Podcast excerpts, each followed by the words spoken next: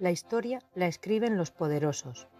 Por tanto, aquí el masculino plural está bien empleado, porque la disciplina que estudia y narra los acontecimientos del pasado se ha nutrido principalmente de fuentes que emanan de una organización social y política dominada por hombres, donde se ha silenciado el papel de la mujer. Nuestra historia está incompleta. Al libro le faltan páginas y con ello se empobrece el relato. Es necesario llenar ese vacío. Te damos la bienvenida a nuestra audioguía con motivo del 8M, la mujer en las colecciones del Museo de la Ciudad.